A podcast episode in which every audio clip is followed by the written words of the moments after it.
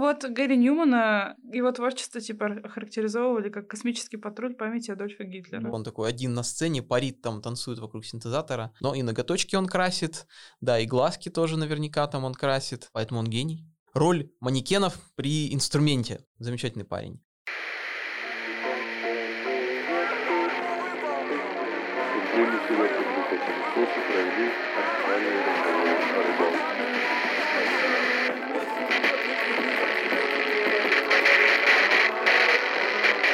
Что играете? Всем привет, с вами подкаст «Что играете?». Здесь мы говорим о необычных жанрах музыки, обсуждаем и разбираем их мы с уральскими музыкантами. Меня зовут Катя, и со мной, как всегда, моя сведущая Полина. Всем привет! Сегодня мы будем говорить про синт-поп, и у нас в гостях из разных точек света группа Павел Петрович, Илья Косаченко и Витя Удачин. Привет. Привет, привет. Всем привет. Давай начнем с небольшой исторической справки. Из чего произошел синтепоп, из каких жанров он родился? Если как бы обращаться к истории, к корням синтепопа, то нужно начинать, наверное, с трех разных сторон.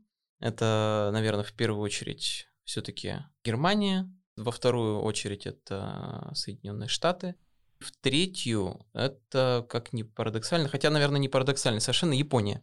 Что касается истоков, эксперименты вообще с электронной музыкой, они начались ну, с появлением, наверное, скажем так, электронных, в принципе, инструментов. То есть, когда стала развиваться вот эта вот индустрия музыкальных инструментов, индустрия синтезаторов, начались с ней эксперименты. Они начались где-то, наверное, с 60-х годов. И, ну, я бы сказал, что вот, наверное, пра-пра-пра-дедушкой всех синтепоп альбомов можно назвать альбом Music to Moog By. Это Гершин Кингсли был такой еврейско-американский композитор, да, который изначально занимался больше такими джазовыми, попсовыми вещами, каким-то кроссовером, ну, таким, то есть классической более, да, музыкой. А вот в 69-м написал такой альбом замечательный, где, да, он исполнял большинство композиций на синтезаторе Мук. Там, кстати говоря, был как раз прообраз большинства композиций. Эта песня называется «Попкорн». Все ее, наверное, знают из мультика «Ну, погоди». Тогда она была несколько затерялась, да, среди, может быть, остальных композиций, а в 72 году, когда ее переписал дуэт такой известный, ну, достаточно известный в узких кругах, Hot Butter, она тогда уже стала действительно хитом. И вот если ее послушать, там прям вот чувствуется вот эта вот пульсация, вот эта вот работа с электроникой, с синтезаторами. Как раз об этой, об этой песне, наверное, стоит говорить как о прародителе.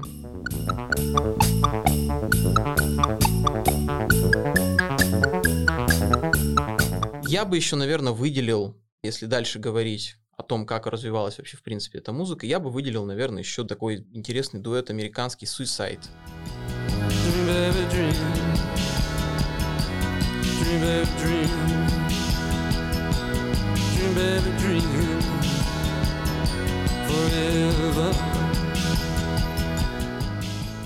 Я впервые о них, наверное, услышал в прошлом году, ну, не то, что даже услышал, послушал, довелось мне послушать эту музыку, но впечатление, конечно, фантастическое, да, то есть эти ребята, они породили вот такой формат, когда какой-то эксцентричный такой фронтмен, который все вокруг себя захватывает, аудиторию держит, и такой клавишник, мультиинструменталист, аранжировщик, который скромненько стоит в тени и играет на каком-нибудь клавишном инструменте. Там вот Pet Shop Boys, был дуэт Erasure, но это уже потом, 80-е. А тогда была группа Suicide. Это была, конечно, потрясающая группа, она абсолютно сырую вот эту панковскую энергию в себе несла. А, но при этом все-таки она звучала очень не похоже на панковские коллективы. Алан Вега, да, их фронтмен, он, честно говоря, сначала пытался как бы копировать Элвиса, да, но он копировал это так, как он видит это по-своему. Абсолютно каким-то фантастическим, безбашенным образом. Он мог там бросаться на людей, он мог там размахивать цепями, он мог там шептать, орать в микрофон, он мог разнести всю сцену. Но в этом вот был весь он, в этом был весь он. То есть вот, вот эту энергию они тоже привнесли, и их вклад переоценивать или недооценивать, ну, тоже ни в коем случае нельзя. Вот, а если мы говорим про Японию, да, если мы говорим про Японию, то там был такой коллектив, тоже в конце 70-х он появился, во второй половине 70-х, Yellow Magic Orchestra. Это было объединение уже профессиональных, устоявшихся на японской сцене музыкантов, их самый первый альбом, он тоже задал в своем роде определенную планку, потому что Япония тогда, она находилась в таком экономическом положении, по-моему, это называется японское экономическое чудо, вот как-то так. Когда активно очень развивалась вся индустрия в Японии, эта индустрия там была и автомобилестроение, это была и техника, и в том числе вот электроника, и в частности электронные инструменты. И японцы, конечно же, активно эксплуатировали эти инструменты, они стремились создать наиболее такое качественное, мощное звучание, а, и у них это получалось. И вот, в частности, первый альбом Yellow Magic Orchestra, он на сегодняшний день звучит очень свежо, очень актуально. Я не помню, к сожалению, на дебютном или не на дебютном, у них была песня Behind the Mask,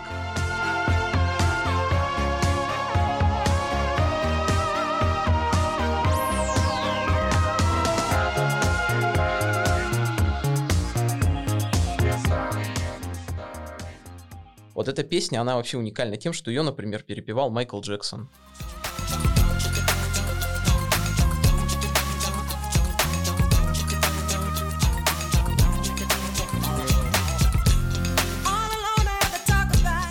Ее перепевал Эрик Клэптон.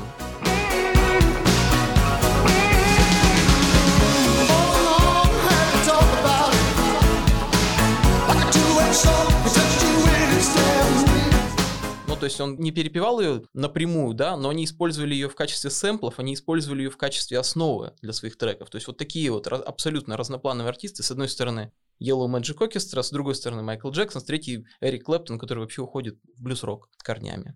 Вот, а если мы говорим про Европу, то там ну, естественно, группа уже всем прекрасно знакома. Это группа Kraftwerk, которая, да, начала свои эксперименты с электроникой, с синтезаторами. Пик их развития, да, наверное, превращение из группы экспериментальной электроники в группу именно синтепопа, он произошел, я считаю, на двух альбомах. Это, во-первых, Trans Europe Express, во-вторых, это Man, как же называется-то? Человек-машина, в общем, 78 -го года. Да, где вот эти были там Are The Robots, песни Das Model. Das Model вообще, в принципе, я считаю, большой скачок в сторону коммерческую синтепопа. Но я думаю, о коммерческой стороне мы можем потом дальше продолжить. А вот корни, корни, я думаю, они вот именно там. Большая часть слушателей вообще ассоциируют почему-то синтепоп только с группой Depeche Mode. Как избавиться от этого стереотипа? Все очень просто для того, чтобы избавиться от стереотипа, что группа Depeche Mode — это лицо синтепопа. Хотя, в принципе, это отчасти правда. Это отчасти правда. Группа появилась э, в самом-самом начале 80-х годов, как раз когда синтепоп начинал массово коммерциализироваться. Я думаю, чтобы избавиться от этого стереотипа, нужно просто, например, послушать группу Ultravox. Вот я обожаю эту группу, я слушал, когда еще учился в институте, их альбом «Виена» 80-го года. Группа Ultravox, она была таким достаточно простеньким, простеньким New Wave коллективом до того, как туда пришел Мидж Юр. А Мидж Юр это совершенно гениальный товарищ. Стоит, наверное, сказать о том, что вместе с Бобом Гелдофом они имели отношение прямое к фестивалю Life Aid легендарному, на котором выступали Queen, на котором выступали U2, Пол Маккартни и многие-многие-многие другие. Ну, Отлично этот фестиваль все знают, хотя бы по тому же фильму «Богемская рапсодия». С появлением в этой группе Миджи Юра коллектив, он превратился именно в более такую синтетическую электронную версию самого себя. И вот альбом «Виена», на мой взгляд, и центральная композиция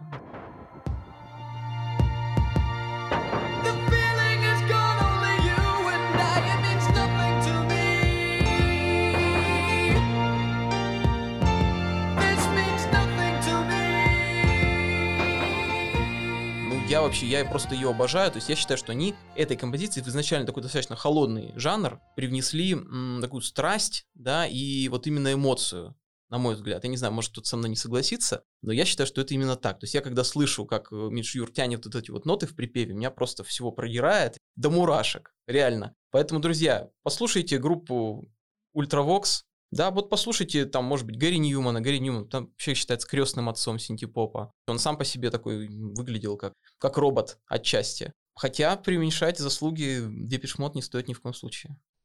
Как мы уже поняли из названия, одним из основных инструментов в синтепопе является синтезатор. Почему нельзя написать синтепоп на детском синтезаторе? И вообще, какой лучше синтезатор использовать для того, чтобы начать записывать синтепоп сейчас? Ну, для начала, почему же, собственно говоря, нельзя? Сегодня, как мне кажется, синтепоп или инди-поп можно сыграть абсолютно на любом инструменте, на любом синтезаторе или балалайке. Так даже будет прикольнее. Главное выразить ту самую последовательность аккордов или гармонию и выдать какое-то то настроение, которое характеризует тот или иной жанр, в нашем случае синтепоп. И если говорить о детских синтезаторах, в какой-то мере они производят такие звуки, которые, э, если их соединить в той же самой последовательности необходимых аккордов, они произведут такой звук, который раньше никто никогда, может быть, и не, не слышал или не догадывался произвести. И это, конечно, придает особую элегантность и интерес к э, такому достаточно популярному жанру, как синтепоп. И даже если вспомнить героев синтепопа начала десятых, группу 130 по встречной на старенькой Веспа, то, как мне помнится, э, во всех их главных хитах, которые они записывали в то время, они использовали именно старенький, малюсенький синтезатор Casio, который, с одной стороны, был вроде как ретро, то есть в аннотации к альбому можно написать, что эти песни были записаны на ретро-синтезаторы, а с другой стороны, это был как раз тот самый детский синтезатор. Но какие мелодии, какие гармонии, какие песни были произведены на нем этой группой 130 по встречной на старенькой Веспа, это yeah, до сих пор в моих наушниках, я думаю, в наушниках тысячи миллионов настоящих тру инди хипстеров,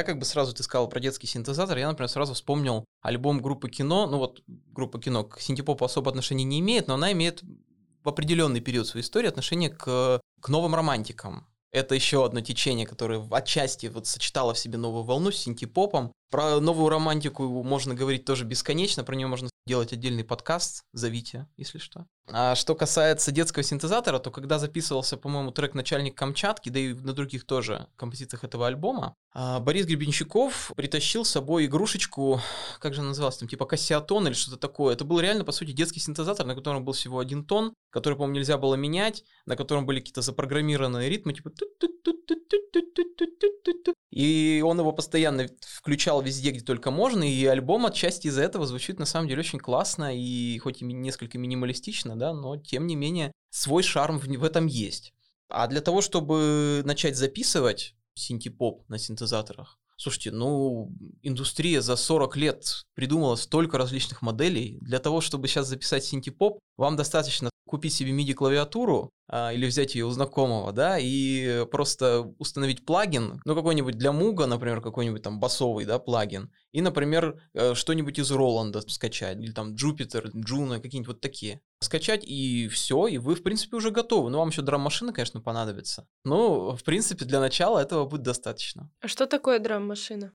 Драм-машина такой электронный инструмент, собственно говоря, на котором можно запрограммировать определенные ритмы и определенные тембры ударных, и который позволит э, вам обходиться без ударника. Вот как раз, между прочим, популярность синтепопа в конце 70-х годов возросла, в том числе за счет того, что немногие могли себе позволить полноценный вот этот вот ударный сет, и они, по сути, заменяли все инструменты синтезатором и драм-машиной.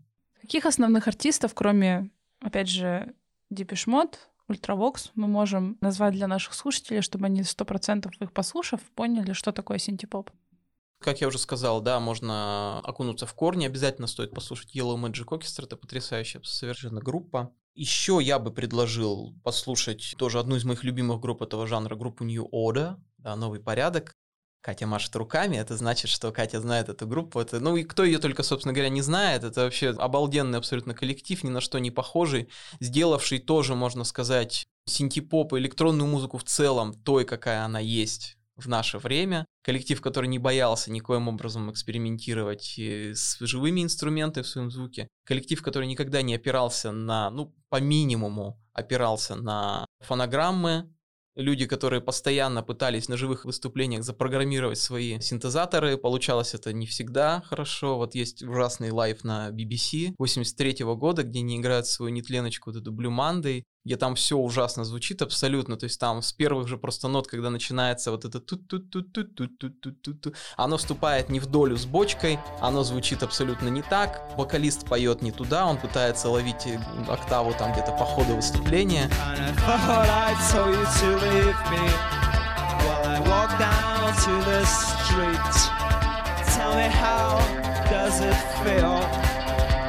Your heart grows cold,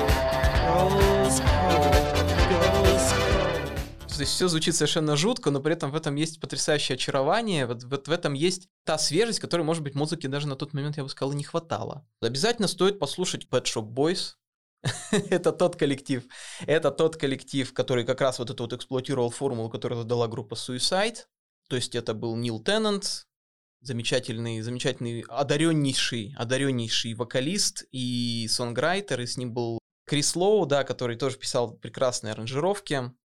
Вот, они тоже фантастические совершенно музыканты. Их и первый альбом, и вот этот нетленочки там Субурбия, Western Girls и так далее.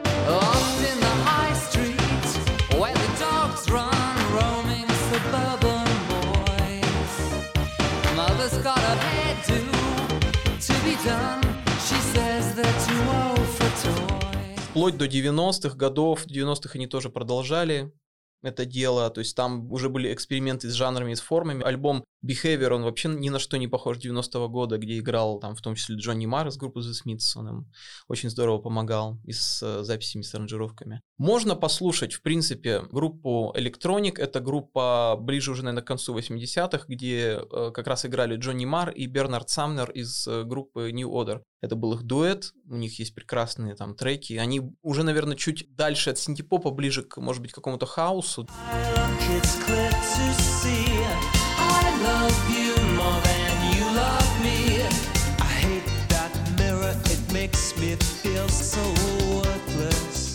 Это именно так танцевальный такой прямо более музыки, к электронной. Ну, там есть треки типа Getting Away With It, The Message, это вот отличные треки, которые просто можно слушать и кайфовать.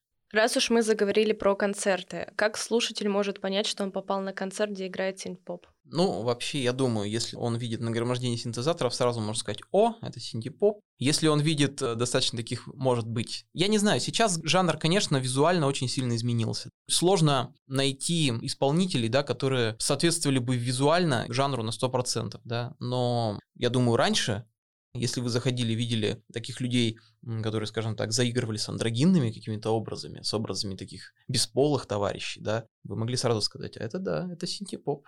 Типа солистки группы Eurythmics. А в том числе, кстати, Eurythmics, да. Я вот Eurythmics не указал в числе как бы исполнителей, но их тоже можно послушать, хотя я скажу честно, я вот их фанатом и фанатом Энни Ленокс особо ну, не являюсь. Не являюсь, не мое. Как вообще сейчас развивается синтепоп? В мире и в России? Может быть, это как-то разделилось на какие-то новые волны? Я бы сказал, что жанр все равно сейчас достаточно сильно видоизменился. Он э, проник вообще во все э, слои музыки, породил очень много поджанров, я бы сказал так. Но все-таки на текущий момент хочется сказать, что не стареют душой ветераны. Это я сейчас говорю про группу New Order и про Pet Shop Boys. Они вот в 2015 году, что та, что другая группа выпустили два шикарных альбома. В частности, вот New Order я прям заслушал, мне очень-очень понравилось. Саунд изменился, да, он стал каким-то свежим, актуальным, при этом суть осталась прежней. Очень советую, например, послушать песню Тути Фрути с этого альбома. Не, не, не ведитесь на название, это не рок-н-ролл, это на самом деле очень такая хлесткая композиция, она прям вот отсылает немножко там, может быть, к Джорджу Мородеру, вот к электронной музыке тех лет.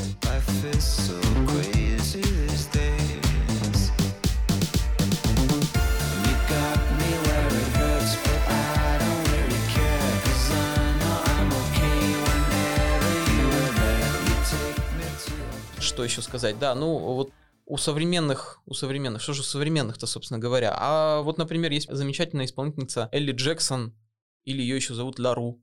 Она записывалась в том числе с группой New Order. Это такая девушка, очень как раз она немножко имиджа взяла там от Энни Ленокс. Музыку исполняет, да, вполне аутентичную тех лет. Но не стоит, конечно, забывать про такие, там, например, жанры, как типа, synthwave, да, который развился уже из синтепопа, и какие-нибудь, например, там, если вы смотрели фильм «Драйв», или вы смотрели еще что-то подобное, да, то там, например, саундтрек был от француза Ковински, который, да, вот эти вот там все песни про Night Call и так далее.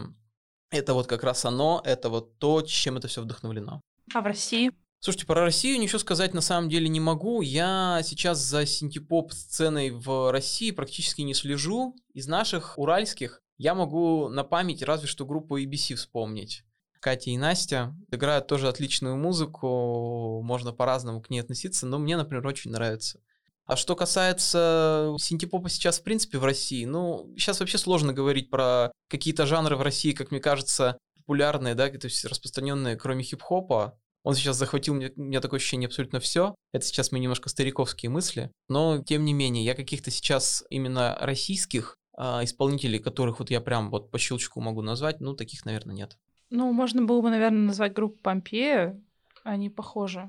Помпея это немножко не то. Помпея берут свое начало именно в эстетике новой волны. Да, синтепоп, он связан тесно очень с новой волной, но если мы говорим про Помпею, Помпея это, наверное, больше больше все-таки гитарная музыка, больше гитарная волна, нежели синтепоп, который, как мы уже с вами выяснили, изначально завязан на активном использовании синтезаторов. Вот я бы синтепопу, наверное, отнес ранних Теслопой, а, но сейчас они занимаются уже совершенно не тем, сейчас это все дело у них мутировало в какую-то такую новую, новую волну отечественной уже музыки. Именно вот новую волну новой волны, наверное, я бы даже так сказал. Они как-то стали более серьезными, а вот их альбомы там 2010 года, типа Modern Trills, это абсолютный амаш там группе Дюран Дюран, абсолютный амаш группе Аха, вот таким вот группам, и он звучит очень аутентично. Если говорить о России, то Википедия нам сообщает, что группа технологий играла в этом жанре.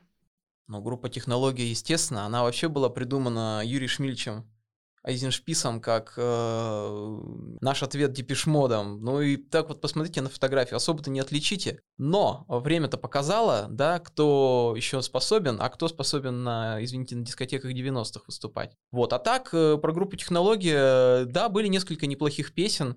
Забавная, кстати, вещь, да, очень многие считают, например, что песня «Поезд на Ленинград» написана была группой технологии, на самом деле это вообще не так. Но группа технологии, да, они и звучали, и выглядели как депешмод. Очень талантливые товарищи. Еще была группа биоконструктор. Про биоконструктор, да, это более раннее, да, да, я бы так причислил их, наверное, тоже, в принципе, к синтепопу, почему нет? романтики,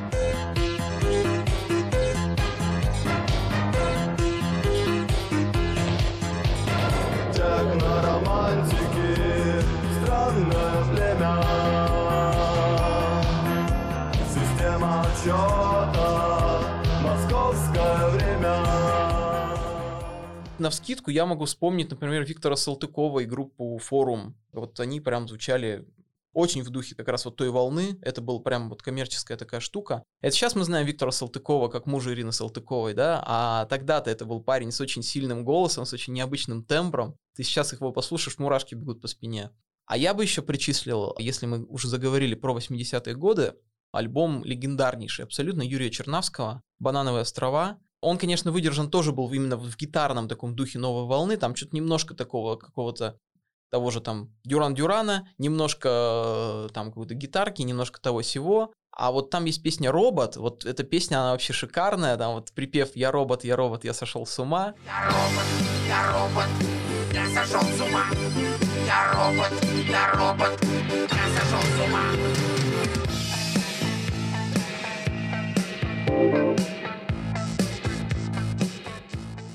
Ну, я, я просто всем рекомендую послушать. Это звучит абсолютно по-западному, и ты не скажешь, что Чернавский это записывал там урывками вместе с группой «Веселые ребята» на какой-то чуть ли не самодельной музыкальной студии на каком-то диком невообразимом оборудовании. Это абсолютный шедевр звукозаписи, вот я так скажу.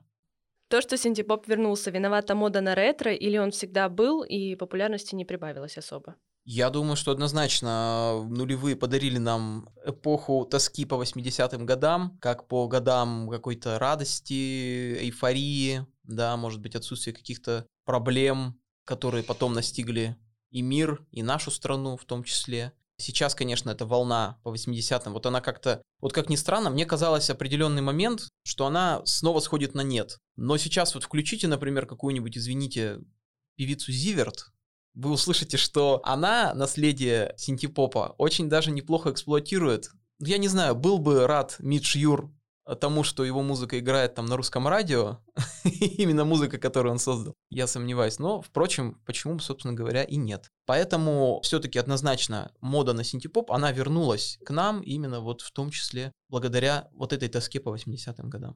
Какое будущее ждет вообще синтепоп? Он смешается с другими жанрами или продолжит э, существовать в сольном плавании? Да я думаю, что он уже смешивается, он начал смешиваться еще с 90-х годов, да чуть ли не даже не середины 80-х, когда синтепоп родил там из себя условно евродиско, евро, там итало-диско, но да, там дальше вот это все пошло, смешиваться, смешиваться, смешиваться. Поэтому сейчас, наверное, в чистом виде синтепоп практически не встретишь, но то, что он оказал огромнейшее влияние на всю поп-музыку в целом, ну, тут, конечно, сложно и оценить. И, как говорится, синтепоп, может быть, и умер, но дело его живет. Синтепоп в каком-то смысле постмодернистский да, жанр. И как часто писали э, группе Павел Петрович и ее э, текстах, что это немножко с ироничной нотой, да, то есть, наверное, вот эта ирония или постирония и какая-то постзаимствование, с одной стороны, и перевоплощение это в новую музыку, это вот есть отличительная черта вот этого синтепопа как жанра, который вот, э, опять же, существует где-то с начала десятых годов, э, если мы говорим про российскую музыку, да, или про русскоговорящую музыку. Ну и, как мне кажется, оно все никуда не исчезло, и тем более популярность только будет расти. И, наверное, это все куда-то выльется в какую-то новую, новую пост постмодернизм, и все будет еще более иронично, или, с другой стороны, более как-то душевно, да, или более тонко, вот что, может быть, отличало синтепоп от других жанров. И это вот тонкость, ну, или характеристики этого мира или и всего познания. Так что я думаю, что все только начинается. Еще мы услышим много классной, хорошей музыки от разных музыкантов, в том числе немножко спойлеров, в том числе от группы Павел Петрович. Что повлияло на формирование синтепопа, кроме музыкальной составляющей, кино, э, искусство и так далее? Ну, это очень хороший вопрос на самом деле. Я бы сказал так. В целом, синтепоп — это очень холодный, да, очень холодный, очень такой неэмоциональный был жанр изначально, да, и в большинстве своем, за какими-то исключениями, он таким и остался. И здесь, я думаю, за исключением синтезаторов и краудрока, на синтепоп повлияло желание искать именно новый какой-то путь выражения себя в музыке. У многих музыкантов, у многих групп это был именно поиск самовыражения. Если мы говорим со стороны Европы, со стороны Германии, это была, может быть, достаточно тяжелая, достаточно напряженная атмосфера тех лет. А вся Европа так или иначе находится в напряжении, да, и вот это вот напряженность, наплыв, в принципе, новых абсолютно технологий во все сферы деятельности, вот он, я думаю, давал как бы развитие, развитие жанра. Потому что в синтепопе, помимо там каких-то тем, там, я тебя люблю, я тебя не люблю и так далее, вот каких-то таких вещей, там затрагивались иной раз очень серьезные вопросы, да, то есть вот, например, у Ultravox есть песня, которой тоже там холодок пробегает, там, не знаю, волосы дыбом встают, песня Dancing with Tears in My Eyes, она написана о конце света. Там любовная история, она вот так вот обернута, скажем так, в рамку того, что мир рушится.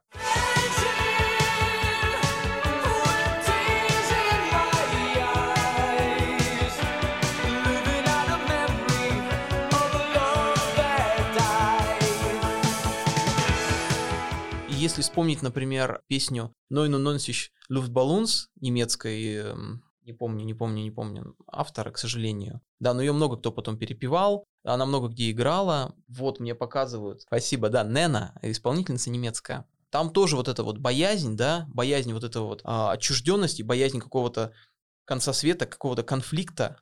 Я думаю, вот все-таки именно вот оно повлияло. Вот все в совокупности.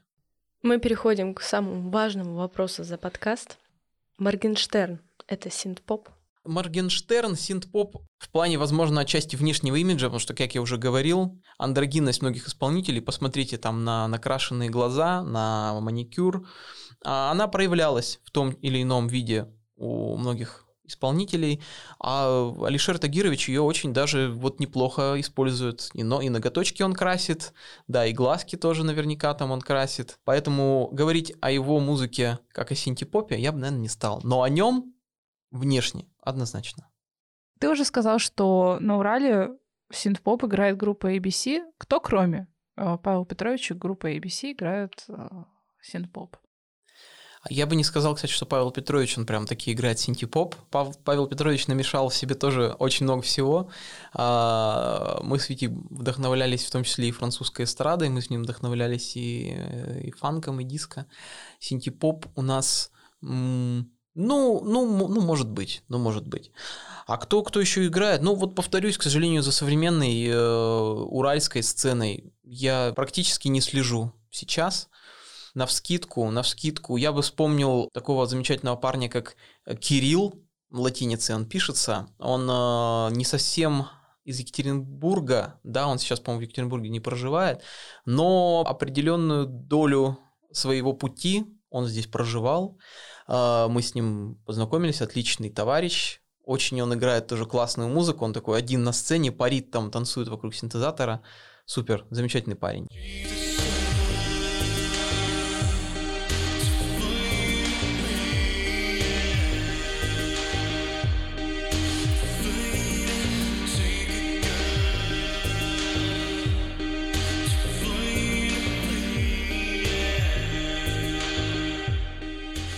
Группа, наверное, отголоски синтепопа были у группы Пульсация. Не знаю, как у них сейчас дела. Надеюсь, что хорошо. Ребятам привет. Пишите новые песни. Очень буду ждать.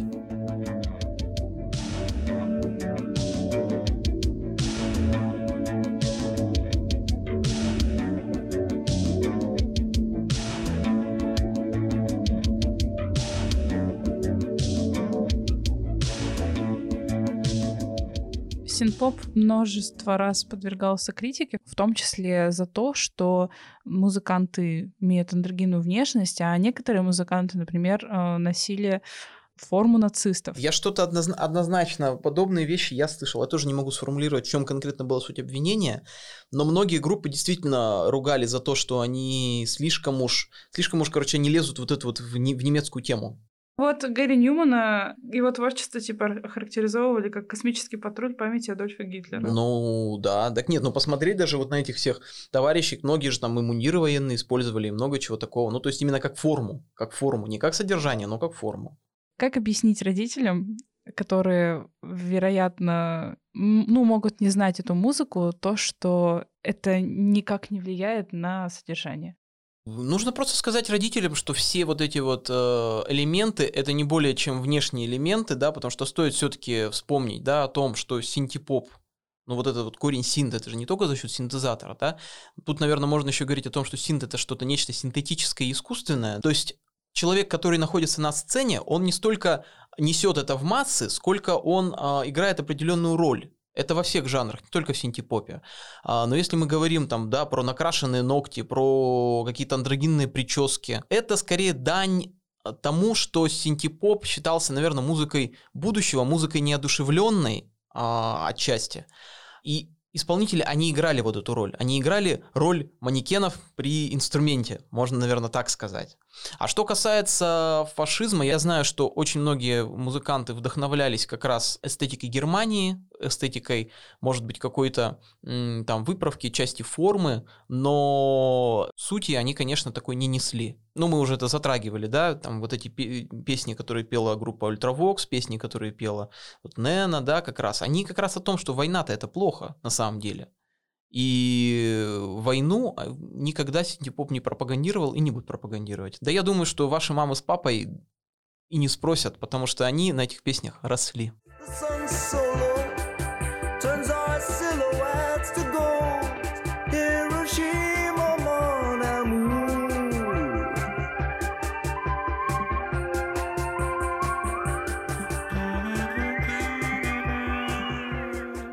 Мартин Гор гений или переоцененный музыкант? Сто процентов, сто процентов гений, сто процентов гений, человек, который уступил свое вот это место, да, он вполне мог бы, наверное, быть фронтменом, он вполне мог бы за- затмить всех и вся собой, но он уступил место Дэйву Гану, и он, считаю, абсолютно правильно сделал. Это, это и есть в том числе признак настоящего гения.